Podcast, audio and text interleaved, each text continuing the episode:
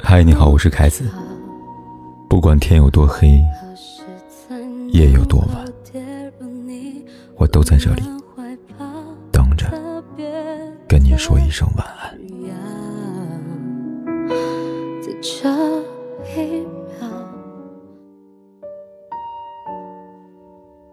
前几天，Angelababy 被爆出了一条一分钟的抽烟视频，瞬间引发了网友的热议。且不说抽烟值不值得上热搜，单就上万的讨论量，也让有一种娱乐至死的荒谬感。说起事情的起因，当时他在友人的私人聚会上抽烟，被人偷拍了。事后店家也在积极的辟谣，但处理手段呢，根本不够跟网友讨论。微博上。成了一大片，多数人有四种态度：第一，不管男女，抽烟的人我都讨厌；第二，私人聚会抽烟没必要去辱骂；第三，比起抽烟，偷拍的人更讨厌；第四，公众人物抽烟有损形象。有一说一，这些都是正常范围之内的讨论，大家各抒己见。当然无语的是，有人将抽烟的这个个人习惯上升到女性私德。乃至否认他的整个人生。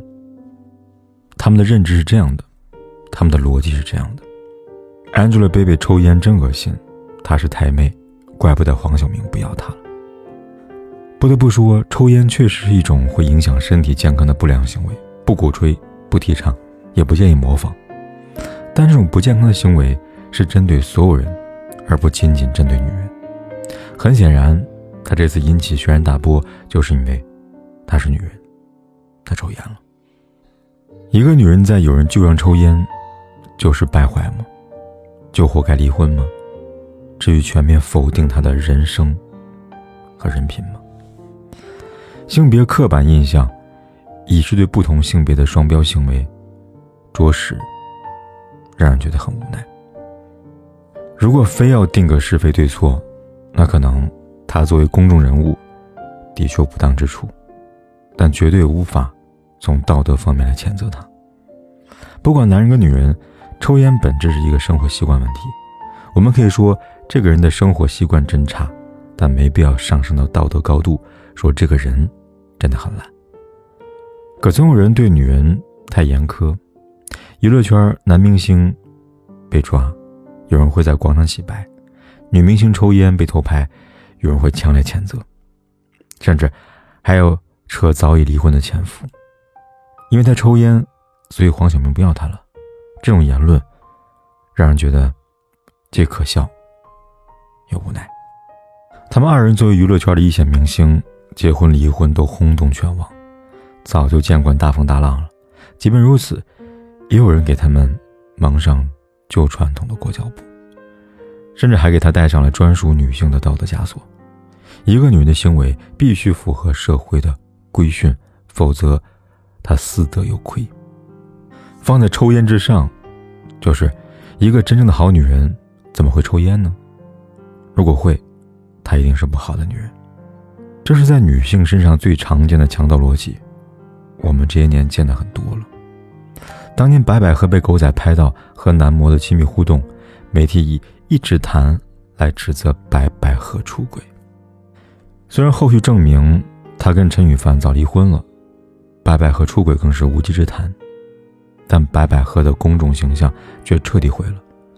在众人对她的辱骂当中，她消失了近四年。人不会记得白百合过硬的专业技能，也不在乎她曾经是个影后，他们只记得白百合一直谈就是个荡妇。后来她复出了，这样的声音依然不绝于耳，人们热衷于。逆向一个女人的私生活，构陷她的行为堕落，给他扣上荡妇的帽子。一旦被定义为私德败坏，那么人们指责他便没有了心理负担了，什么污言秽语都说得出来。时代进步了，猪笼没有了，但人们心中的猪笼依然存在。网络上构陷女性私德败坏的人，和几百年前围观女性被猪笼本质没有区别。大姐大宁静，也被人劝过要做个好女人，因为一件性感的衣服。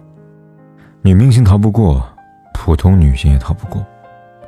成都一个女孩流调被曝光之后，人们发现她一晚上转战了好几个酒吧。她一言未发，便在人们口中成了外围和小姐。任由一件小事上升到审美、人生、品行之上，而对私德败坏的最终定义，始终在于她是不是一个好女人。私德舆论场似乎对女性总是格外的严苛。让人不由得发问：人们为什么对女性私德的污蔑如此的狂热？章子怡在主演《问东西》当中，她被自己的师母污蔑，跟老师有染，狐狸精的标签贴在身上。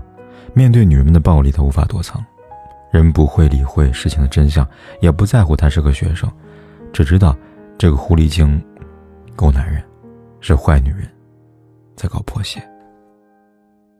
王佳敏，她的人生近乎毁掉了，但施暴的人不会在乎，他们只是惩罚了一个私德有亏的女人罢了。前面说过的，猪笼其实从未消失过，只是形势发生了变化，从物理上的意义的进，到精神意义上的进。同理，贞节牌坊也成了一项赛博奖状。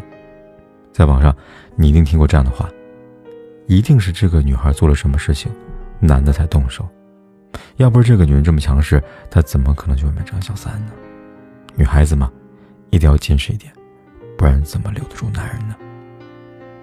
一个温顺贤惠的女性形象浮现出来，最适合奖励一块牌坊了。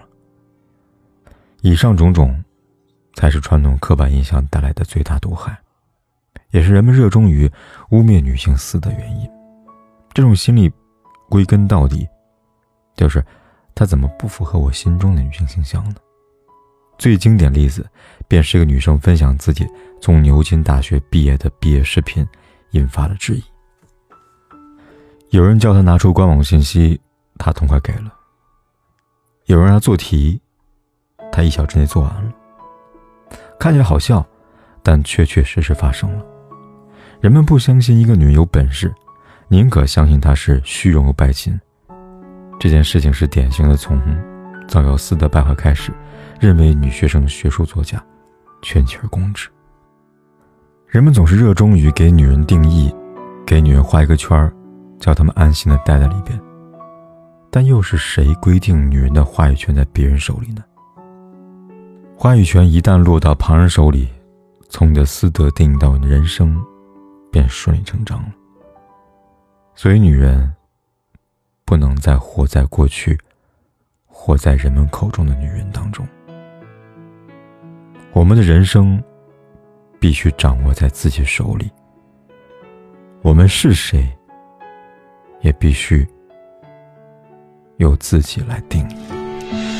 这一次，我告别故乡，踏上我的流浪。无知和久违的理想，像期待在前方。妈妈的话充斥梦想，我不会再度彷徨。如今我背负了信仰，渐渐远离了家乡。童年的梦境，可笑的就像是乌云隐藏着，外面的世界漆黑着，而我依然是一个篝着。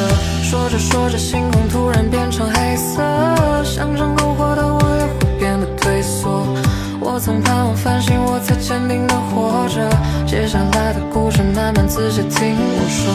童年的梦境，可笑的就像